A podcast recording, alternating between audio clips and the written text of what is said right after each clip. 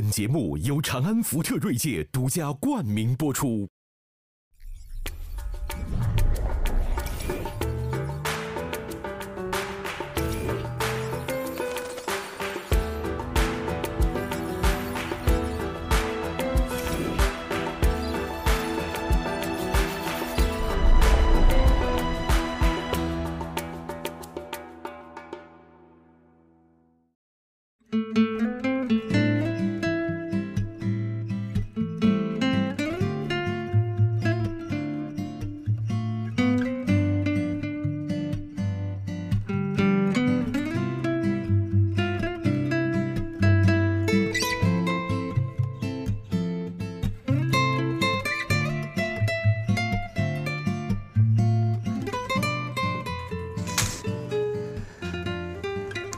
今天点这一炷香，我的心情非常的安详。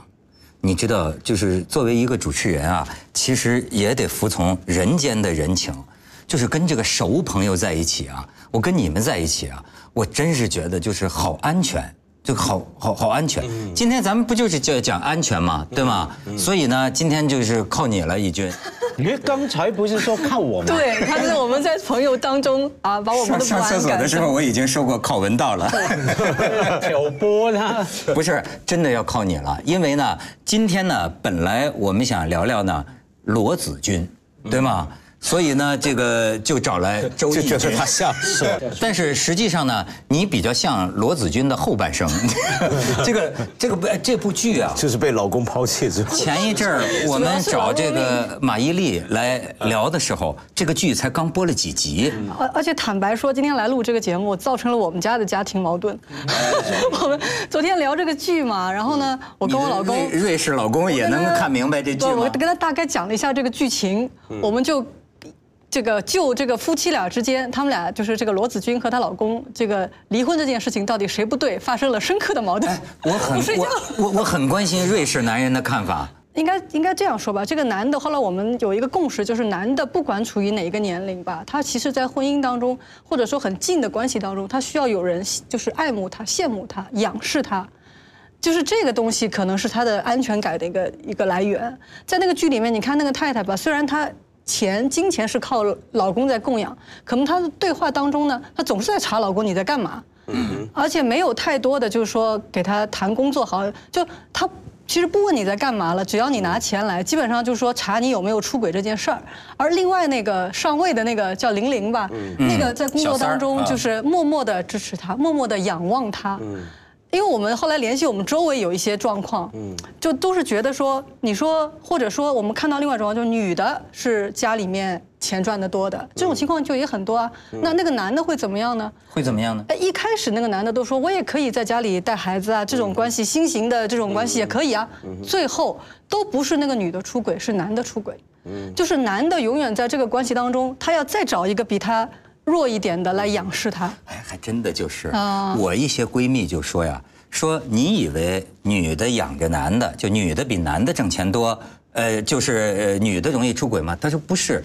很多挣钱比老公更多的女的，她一样担心老公找别人，因为这个男人他可能是因为说压力孩子上幼儿园的时候认识别的妈妈，对，好多电影里面就这么演的。不是他这个意意意思，就是说说他们说这部电视剧里啊，就是讲出了一个讽刺，就说现在这个婚姻呢，需要担心的呢，还不是小三儿。而是老三，为为什么？因为她老公后来找着的这个办女同事吧，这算是也是带孩子啊，也是这个这个呃结过婚的呀，呃也不是说年轻貌美。本来这个马伊琍防的呀是那个年不不是马伊琍，对不起啊，是罗罗子君防的是那个年轻貌美的，但是没想到给老三抄了底了啊。我觉得觉得这个这个很好的提醒嘛，因为好多女人我觉得都有错觉，总是觉得他的情敌啊一定是什么小三啊，年轻貌美。那基本上男人什么都喜欢，什么都都想要，对，真的啊、他什么都想要啊。所以呃，所以你年轻貌美也好，成熟也好，仰望也好，甚至有时候我必须告诉你，男人也喜欢喜欢仰望女人的。我很多的这种中老年的男性朋友哈，那经常称赞哪个女人啊有本领啊、能干啊、钱赚得多啊，也一样仰望啊。所以说，假如你只可是他们会想娶那样的女人吗？啊，他们会想娶那样的女人吗？那男人没有想到这个这么怎么讲呢？没有只想一种的可能性了。哈，他可能想说，哎，先试试看嘛，试得好娶也无妨，不拒绝。我觉得男人的哲学就是说，不排除一切的可能，所以男人的弹性蛮大的。我能告诉你，有一个就不是男人，就是你身边这位，哎，他肯定不这么想，对不对？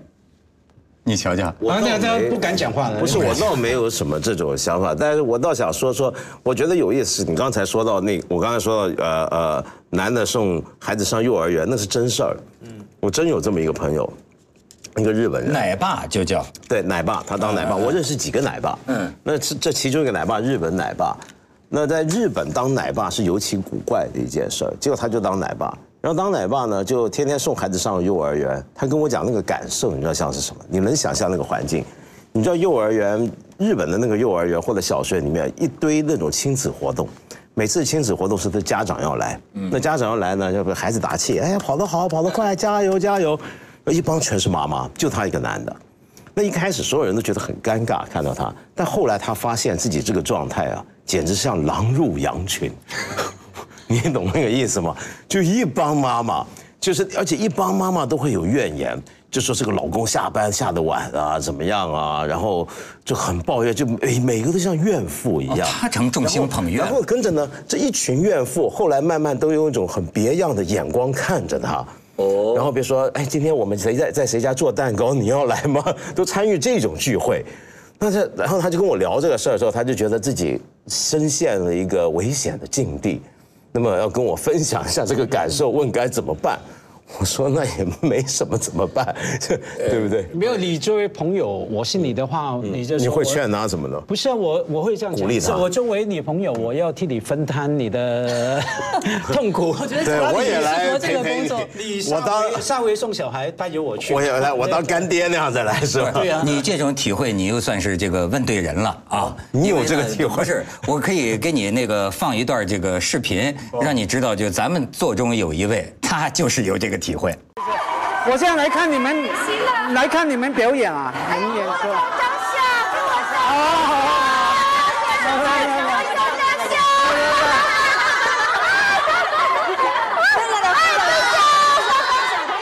要用你们的手机拍，我的手机死机了，太火了。可是那个视频啊，没有拍到我痛苦的一面，只拍到我快乐的一面。为什么呢？当时我的台湾太太就站在旁边，因为她跟我一起来拍嘛，深圳嘛。我一看到家辉这种景象啊，我就总是想起我们当年的一句那戏里边的词儿，叫做什么呢？战士的责任重啊！为什么战士的妇女的怨恨深妇女的全是妇女的冤仇深呢？就说与社会脱节多年的女的，真跟老公闹别扭了，她要出去工作的时候，你就要面对几年间更新了的社会啊，那就像一条鱼扔在沙漠上一样。这就是说，当年老公一句承诺，我养你，还有一个，我就发现这个剧还有一个挺挺吸引人，或者他我觉得他火的一个原因是什么呢？你不觉得全职太太是一个全新的阶层吗？你倒推这个十年二十年，可能这个中国没有这样的阶层，就所就所谓的全职太太，太太大家都得上班。那个时候就为什么有托儿所啊那种，就是因为大家都得去上班，你得把孩子交到外面去。现在这个你看他们家里面有全职太太，有一个就是工人嘛，阿姨有这个阿姨，这个都是其实蛮新的一个阶层，所以它会引起很多的共鸣。你说婚姻是不是战场？是不是对于女人来说，你这个家里就跟你守一个战场一样？其实有的时候是的。我最近碰到我的一个朋友，她呢跟她老公呢，就从结婚开始，两个人就是分居两地的，就坦白说是就是应该也没有什么太多感情。她说过去呢会觉得两个人呃想凑在一起，现在觉得凑在一起都是烦。后来我你知道我怎么劝他吗？我也觉得我挺幽暗的。我说那你得先准备着。我说你比人家给你来一首，这个给你一个 surprise，一个惊讶。我说你得先自己留一手，留一个后路。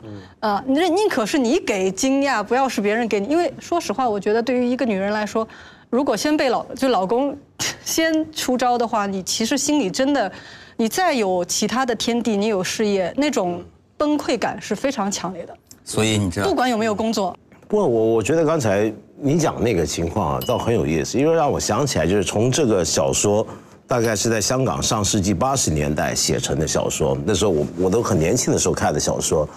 那么今天在大陆火，我正好看到是两个社会好像走向相反的方向。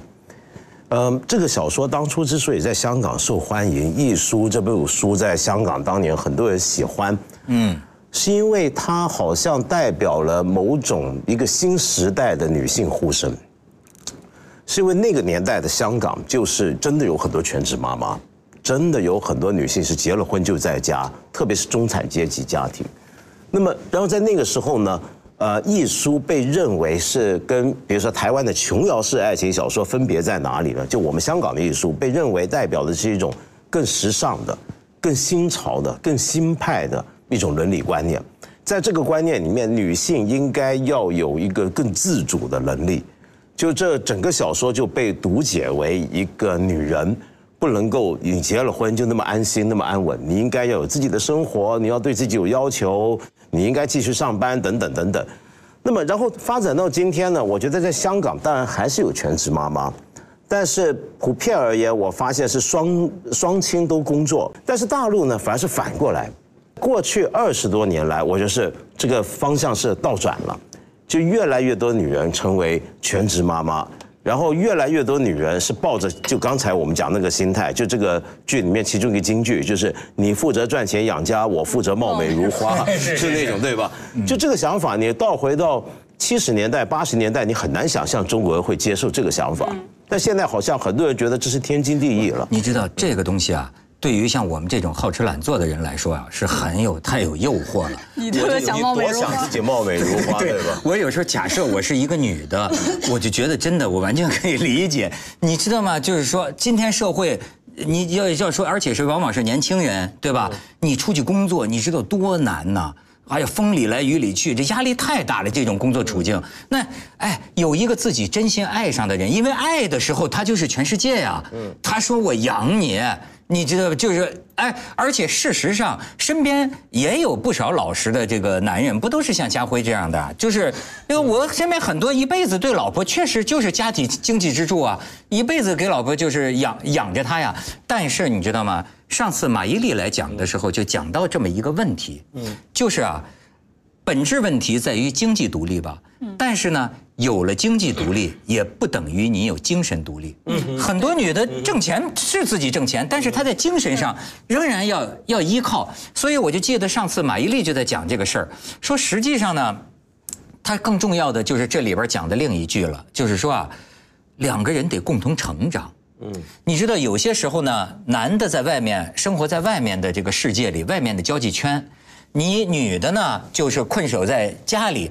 你这个太太圈太太圈妈妈圈你知道吗？整天看韩剧啊，敷面膜，然后就是就就是这么一个圈子逛街，对吧？奶孩子。好，你慢慢这样多年下来之后，其实真正可怕的不是你们收入的差距，而是而是你们俩在一起啊，越来距离越远了。因为这个完全就是我你刚说的哈，就是我二十五年前跟我太太讲的对白嘛。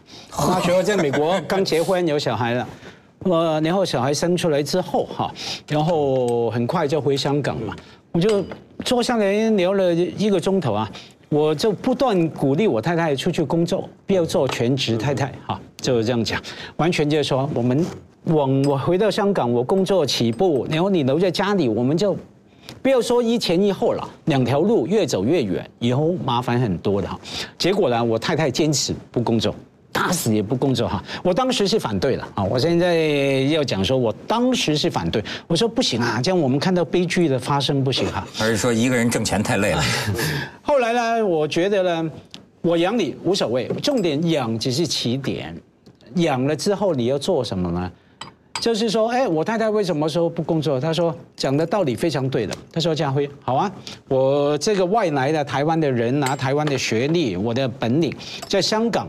我太太写作的，她说在香港不需要写作的人啊，写作的人有梁文道，那，大学还没有你，哎呀，有我这样，那那所以，他顶多去去做一个工作，大概就是这呃很辛苦的，大概赚个很很起码的工资哈。可是整个精神的消耗，整个整个折腾啊，他说不见得对我们的关系有好的帮助，反而他在家干嘛？所以这是重点。到底是全职什么太太？啊，他在还是说讲两个人就是看书、写作、思考、看电影。结果呢？假如真的是我在生活上面、经济上面养他的话，是我太太精神上面养我啊。我的工作什么什么，他看了一些书，看了一些好片，介绍给我。重点呢，就是说，呃呃，你养你无所谓，因为我们也要小心，不要好像全职妈妈就是一个毁灭的东西。对没错。你要全职什么妈妈里面啊，我我除了那个什么什么工作不工作，性别问题，还有一个元素很重要的，必须承认，全职富妈妈、全职中产妈妈、全职穷妈妈是不一样的。我们都说草根的妇女啊，哈，基本上是蛮痛苦的，双倍痛苦。一方面受父权的压迫嘛。另外一边受商业市场，或是说所谓资本主义的剥削哈，可是中产，或者说比中产更高的妇女，不管你工作或者说全职在家，你有你的优势啊。问题你懂不懂得用啊？假如你真的只把你的优势用在貌保持貌美如花，那太笨了。那你太笨了，你到最后一定一定毁灭的嘛哈。所以我觉得要加进去。不过我想讲就是，其实真的在基层家庭而言，全职妈妈是非常少的，对是比例上相对较少。不过那是另一回事。我你刚刚说到这个精神独立这一点，就刚才你说这个，我觉得很有道理，因为这这就是接回刚才我讲所谓的日本式的家庭主妇。嗯。我们常常看一些日本的电视剧，你会看得到这么一种类型的人，就是退休男人。呃，比如说最近不是有什么孤独的美食武士，其实也是从深夜食堂内陆发展下来的。那这一类的电视剧，通常它的主题是什么？就是一个退了休的男人，生活的很空虚，不知道该怎么办，就一下不用上班了。那早上闹钟起来是平常该出出门打拼，那现在一下没班上，然后你就发现这个男人一下子就什么都没有了，生活原来最空虚的是他。那他在家里面呢？你注意啊，他的太太原来应该是所谓的全职妈妈。但孩子也长大了，早出去了。那么这时候他回到家的时候，他才赫然发现，原来太太老不在家。哦，你知道为什么吗？因为太太平常就很忙，他们那个生活就是我想讲，香港现在开始有很多全职妈妈也是这样，是怎么样的生活呢？就是老公在上班，老婆带孩子，但带孩子之余呢，他跟别的家长或者怎么样，他们有别的活动，而那些活动，比如说可能是一起学园艺，一起学听音乐。然后一起去旅行，那么甚至他还会参加很多社区服务，参加很多 NGO 的工作，参加这个搞那个的。那么等到有一天年纪大家都大了之后，这个老公从职场上退下来，你就发现原来一直被困的并不是这个太太，是这个男人。哎，因为他所谓的你有生活，你有你有自己的东西，那不是你。那只只是你的办公室，那是你的工作圈子。你一旦离开了那个之后，你其实什么都不是。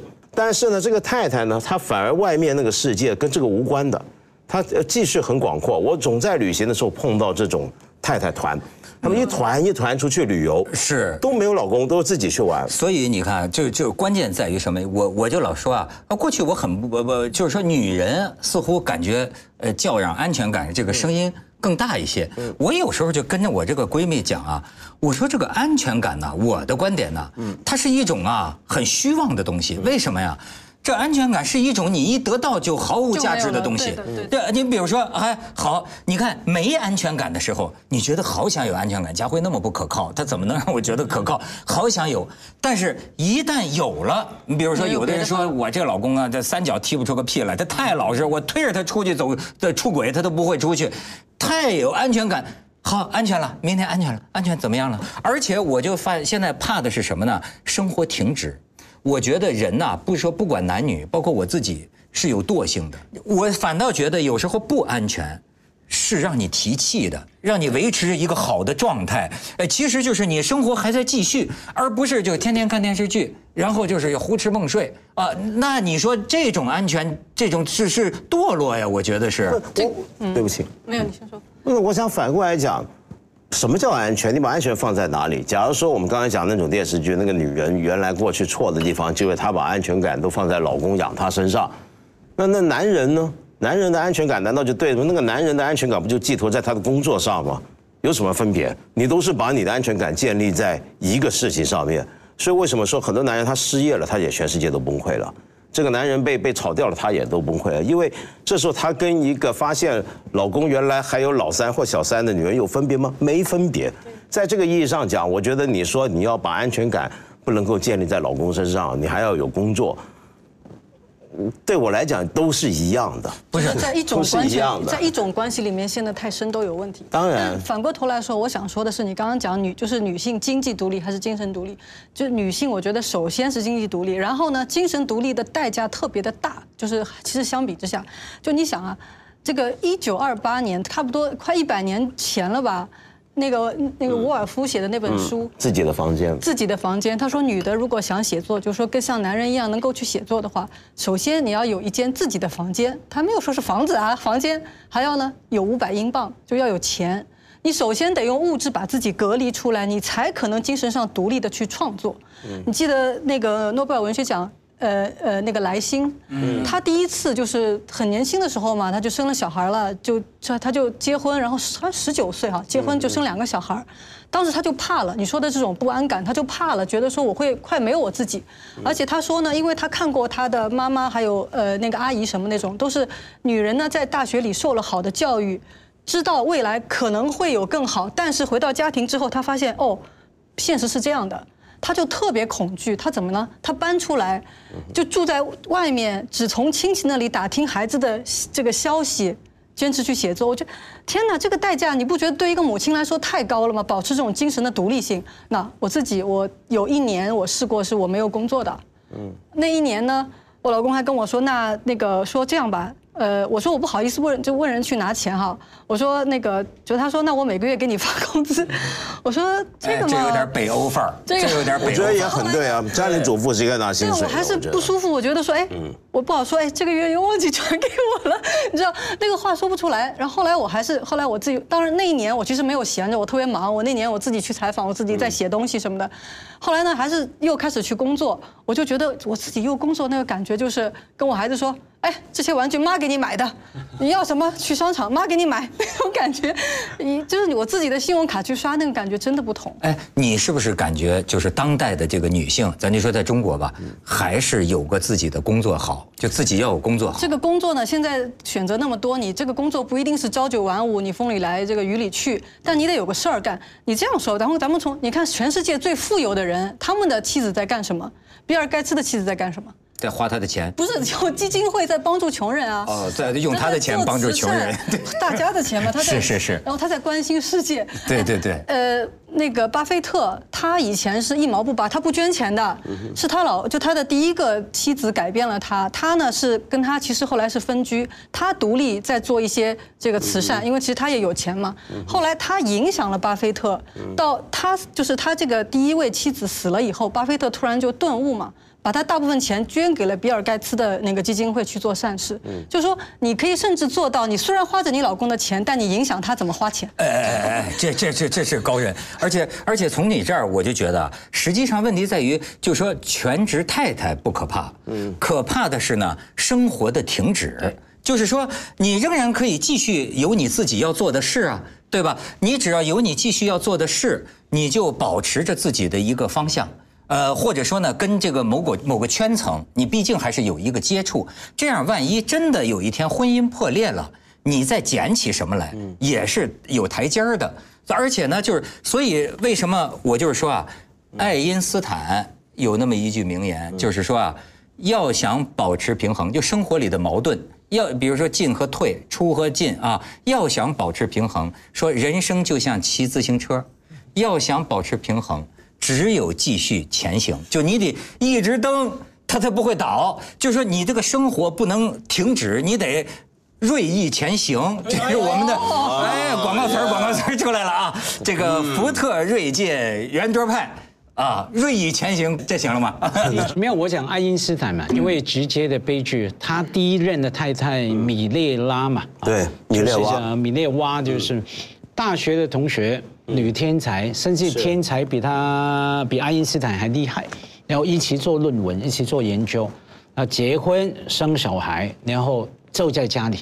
然后我们最近看那个那个电视剧啊，《天世纪天才》啊，爱因斯坦里面演的真好啊。他太太那个从一个天才的女人啊，变成一个全职妈妈、全职太太，那种悲愤，你知道那种悲愤就是说，哎，到最后爱因斯坦拿诺贝尔有机会拿到诺贝尔奖了，他太太讲一句话说，本来也是我的。本来也是我的梦想，本来也是我的，那最后完全一模一样，就是跟罗子君一样。到最后，他基本上的生活呢，就在追踪老公爱因斯坦有没有跟女助理、女学生那左弄右弄。那节目就丰富了。那后后后来就离婚了，离婚的条件还是钱。本来不离婚了，他也很厉害，分居了，不肯离婚。哎，听说是爱因斯坦这个这个诺贝尔奖的奖金。就给了他这个前妻了。他也是赌博了，因为不一定拿得到，到时候拿不到这怎么办？对，后来他拿到了，全部给他。所以他得奖的时候毫无欣喜之情嘛，就 这完全悲剧，这种悲剧到现在还是一真的。我看了看他们这个女女人的解决之道，比如说罗子君的解决之道是什么呢？如果我的家庭破碎了，我走出家庭，从卖鞋开始啊，然后这么这么奋斗。但是这给我们示范了一个什么路呢？就是强者之路。你知道这东西啊？我真觉得那天我还看一个女性论坛，几个女人讲，就说咱们女人老被问这个问题是家庭重要还是工作重要，还是什么怎么怎么着？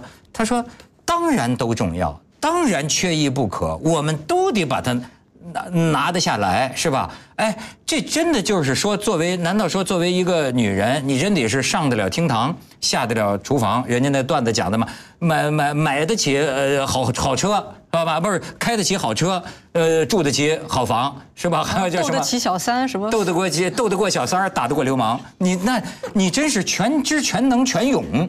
可是，对，这是我们的榜样。可是呢，我有时候啊，我这个同情的眼光啊，也会看到，哎，男人女人都如是。这个社会上有一种叫弱势人群。对吧？就是当然，我们有些呃人，男的和女的，确实你有本事，你工作生活都能干得好。但是呢，你也看到大多数人群，嗯哼，因为种种的原因，真的，我那就是见过很多呃女性，第一做全职太太而不得呀，没有男人说我养你啊。再者说是呃婚姻被抛弃了，他确实没有那么高的能力。你知道吗？所以在重新走向社会找工作的过程中啊，就是很被动。那我觉得你这种不能老是说是学习罗子君好榜样，他就能解决问题的，对吗？嗯，可是我我我还是在想，我觉得安全感是什么呢？就就你比如说我们，比如说女的学了十十八般武艺，那是不是就更有安全感？我觉得不会的。就就我没见过有很多人是有完全的安全感。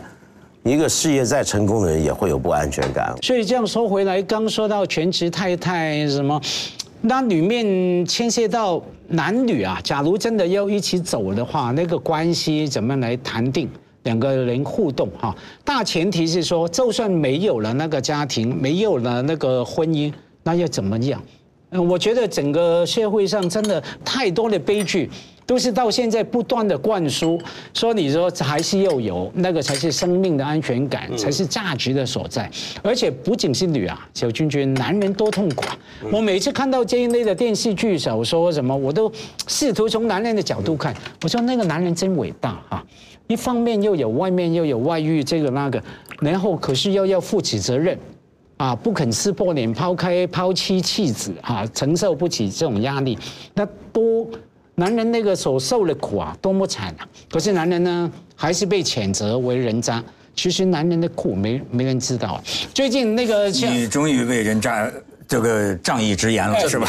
最近最近呃呃，不是人渣了，是渣人。对对对。最近香港有个书展哈，有个台湾女作家过来演讲，平度哈，她有一个散文集，最近一个书哈，就讲她自己活到五十多岁，有一天她妈妈才跟她讲。其实你不是我生的哈，你那个是别人生的，然后呃呃呃，是你爸跟工人生的哈，生出来的这样，然后他父亲都死了，然后后来发生了他寻找他亲生母亲的事情哈，然后里面写的过程，其中有一段我特别有印象，就是说他在想他父亲啊，可能他就想，他父亲一般人来看，他父亲就是人渣嘛，怎么跟家里的女佣搞起来了，还生了小孩，呃，让两个女人这么痛苦，等等等等哈，他就想有没有可能，当我父亲跟那个女佣抱在床上的时候，他们是真爱了，可能真的爱啊。可能是爱了，然后爱了那个，可是整个社会给他们压力，把他们拆散，然后他还要做回一个好男人。他父亲是教授哈，有这种思维的人，不当作家都屈才。那没有，他就那个那个呃，可能是真爱啊，可是为了那个名誉，为了家庭，然后为了不伤大老婆的心，结果他就这样这样跟那个女佣分手。真的，义军，男人也不容易。这几年呢，全听你们这些女性在那霍霍，在那就我们都在那儿哎低眉顺眼。对对对，说的对，我们要尊重。你们何尝知道我们的难呢？其实我一直没明白这个戏里面，你说那个，你知道我今天我不是我我我我，你说这个，我今天在香港电视上看看着一个广告拍的，我觉得挺逗的，就是说说明日本女人她们是怎么感谢自己的老公，就是一个日本的一个冰箱的一个广告。我觉得最吸引我的是这个日日日本太太的表情，就说话说老公半夜咵进进门进来了。这太太根本没穿睡衣啊，就显然是正装，在家里一直等着呢。老公一来，哟好家伙，然后啪一下打开冰箱，一瓶啤酒放在那里，然后都是这样的看着老公喝，然后说今天有新鲜的蔬菜，你要吃什么？老公正在犹豫呢，哈，太太说：“我给你来个野菜拉面吧。”好，喊那野菜拉面吃点。然后老公吃的时候，他太太垂涎欲滴的看着老公，就是说了那么一句话，就说：“其实你现在每天的付出已经是做到最好了。”哎，这老公我看眼神一愣，好像说：“哎，下班后喝顿酒还是有好处，是吗？晚点回家有好处。”但是接下来呢，这个太太就拿那个那个啤酒啊，还是清酒啊，给她老公倒酒。主要是倒酒的时候，这个日本女演员这个表情啊，简直就是说：“哎，老公，你的付出已经是最好的了。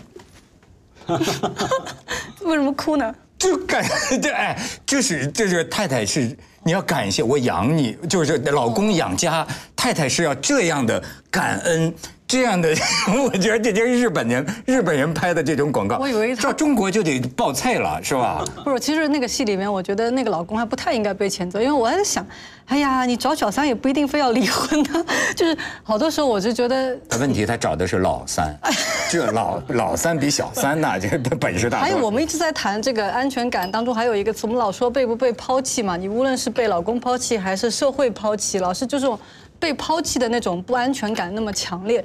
我还记得以前有一个女孩子，我看她写呃那个。博客嘛，那时候她就会炒，她她就特别会做饭，然后炒了很，她做了一个炒饭，里面就什么料都有哈。那个炒饭她叫什么名字的？那个女孩长得很漂亮的，那个炒饭的名字叫什么都有，都有会抛弃的一被抛弃的一天。就哪怕你什么都有，嗯所以你不要预着是因为你没有什么你被抛弃，嗯这个感觉知道吗？对就没错所以呢，说就是说到底，你其实说到这个，我昨天有一个女孩子来找我，她二十六岁啊。她问我说：“被抛弃了不，没有，她在很很迷茫，说你二十六岁，说你在干嘛呢？我说我在做记者这样的。然后她问我说：你你你说我现在做什么好？什么是成功？到底怎么怎么样？她不知道自己该选什么路。结果呢，我也我我说我回过头来，我想跟你说的是，你现在不管走什么路，哪个路能够让你最快的得到成功？我觉得这个话说的很俗啊，我的意思说，因为他在又做摄影又做戏剧又做什么，我说你到底想做什么的时候，我说哪个路能够哪怕是综合在一起，或者随便什么事情，让你最快的能给自己站足那个你可以立足的那一那一份生活。我说，然后你再去选择什么都好。哎，这么我跟你世俗了这个对话我对我问你，义军，你看你现在婚姻很幸福，对吧？你说 哎哎，有情况啊！不不能说这个那我这个问题更要问了幸福的这个问题那我就问你作为一个就是说是妈妈有妻子，对吧？你有没有这种不安全感？就是会想到有一天瑞士老公不要你了。所以我或者说是不不不能说不要了 就是说婚姻婚姻破裂了，你会不会有被抛弃感？嗯，我觉得我老公有这种危机感。你看他就是强嘛 没有，他自己强嘛就。是你，其实你想到底，哎，这种事情都有可能发生了，这一头那一头都会有。那你就想到说，哎，最坏的情况下，我我我现在有什么？我我真的会想一想啊，我最坏的情况下我可以搬到哪里去住，最坏的情况下 我能不能负担小孩的教育费用，我都想过啊。但是同时，我从来不去查什么手机啊、那个邮件啊，省得你给自己找麻烦嘛，不是？你老公也不敢查你啊，对不对？而而且说到底，我觉得说是根据这个墨菲定律啊，我就跟是跟广大爱查的这个男人和女人说一句，查就必会查得到。而且查的越多，对出现的就会更多。对因为很简单嘛，你找不就会找到。你不找到，你不会罢休的嘛，你一定要继续找，找到为止。而且说到底，我们再退一步，我觉得用“抛弃”两个字，就是怎么讲呢？这种语言啊，有没有？就是谁抛弃谁呀整个概念对，因为我们。可以用一个稍稍中性的语言嘛，改变嘛，一切关系都会改变。像我碰到一些年轻朋友也好，不年轻也好，抱怨哈什么对方变啊，感情变了，我都提醒他们，你们当初两个陌生人，全世界都是呃茫茫人海里面陌生人，从没有可以变到有，为什么不能有了而变到没有了？那一样啊，当初从没有到到变有，现在就是改变了。所以，假如你执着用什么抛弃了、背叛啊这些词，那一定是把自己困住了，而且你改变了嘛。所谓抛弃的前提，就像佳慧讲的很对，是你先有有拥有这个观念。但事实上，我常常搞不懂什么叫拥有什么。就比如说，嗯，如果说我今天被观众抛弃了，大家觉得都不想看你说东西，那那我之前拥有的是什么？我拥有过那些东西吗？其实你不拥有。你早就抛弃观众了。不是，而是说我们迟早都会被抛弃很多东西，我们迟早会过时，人迟早会被自己的身体抛弃，人迟早要会老死，呃，什么事情都在变化。嗯，如果我们真的以为安全感可以建立在一个老公他不会抛弃我，或者一份工作是一辈子都会把我养得很好的，我觉得这是很不可靠的。哎不安全才是常态。世界上根本没有安全的东西，我们甚至不知道等一下这个节目做着做着楼顶会不会塌。嗯，那所以呢，对，那个马克思说的，所有的坚固的东西都都必将。消融。所以呢，在这个情况下，重点不是要寻找安全感，重点是怎么样认知，在这么不安全的世界下面，你只好接受。没错，我跟你说，就是文道最后给我们拔到了一个哲学的高度。他其实也不要讲女的，男的又何尝有安全感？我觉得我比谁都没有安全感。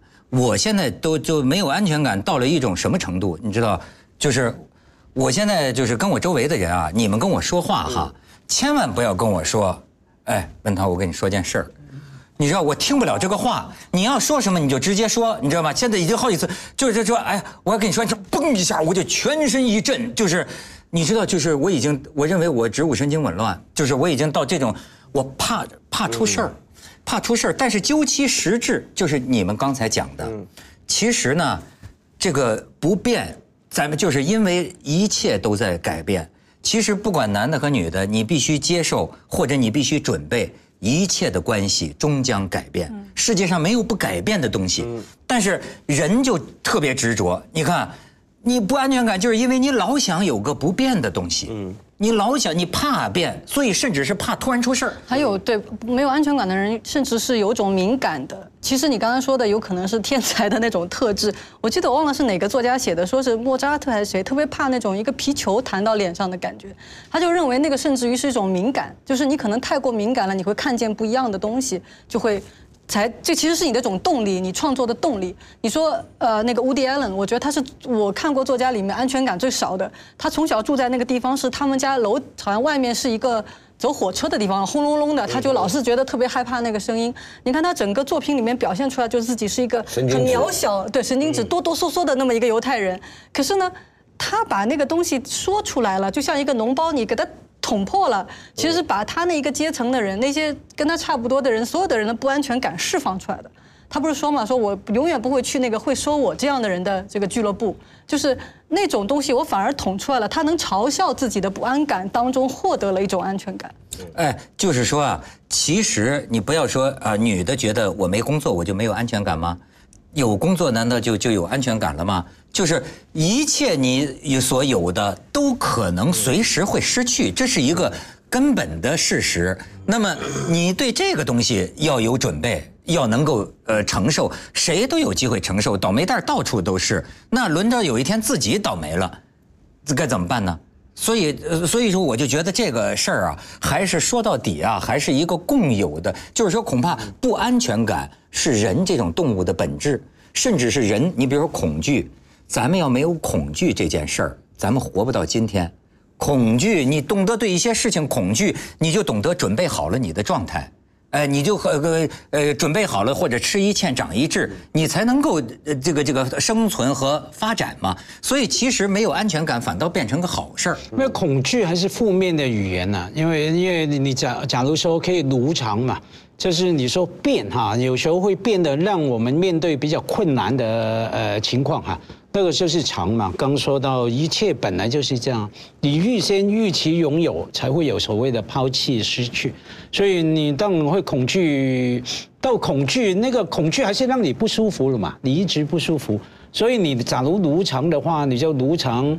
呃，有的时候也如常生活，没有也如常生活。可是说到底，男人还是苦，男人没有如常的条件啊。对男人你刚刚说到 Virginia Woolf，对不对？要有个房间，有五百英镑，可以好好写作的。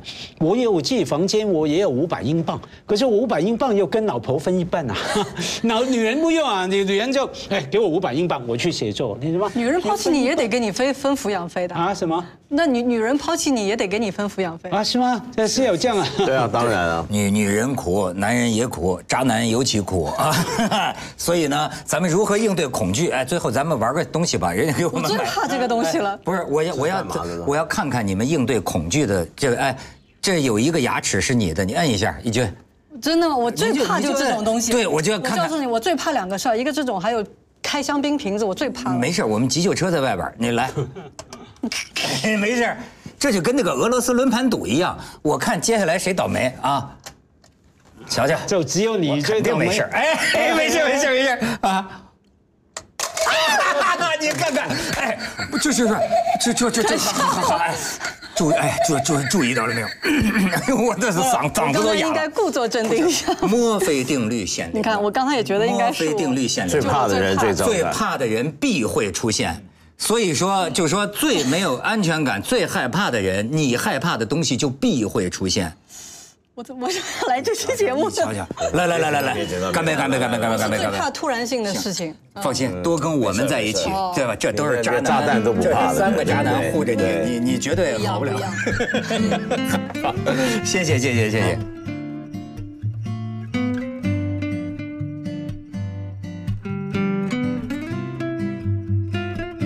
谢。根据这个墨菲定律啊，我就跟是跟广大爱茶的这个男人和女人说一句，查就必会查得到。而且查的越多，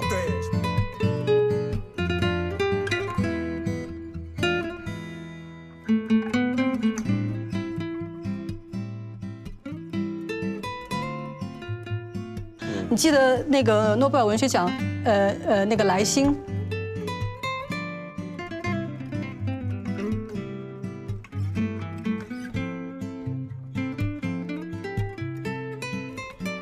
呃，那个 Woody Allen，我觉得他是我看过作家里面安全感最少的。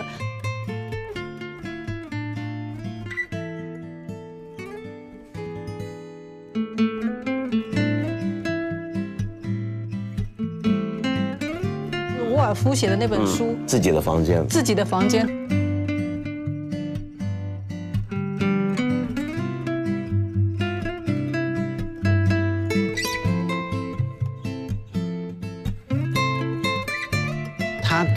的太太米列拉嘛，对啊米列娃米列娃就是。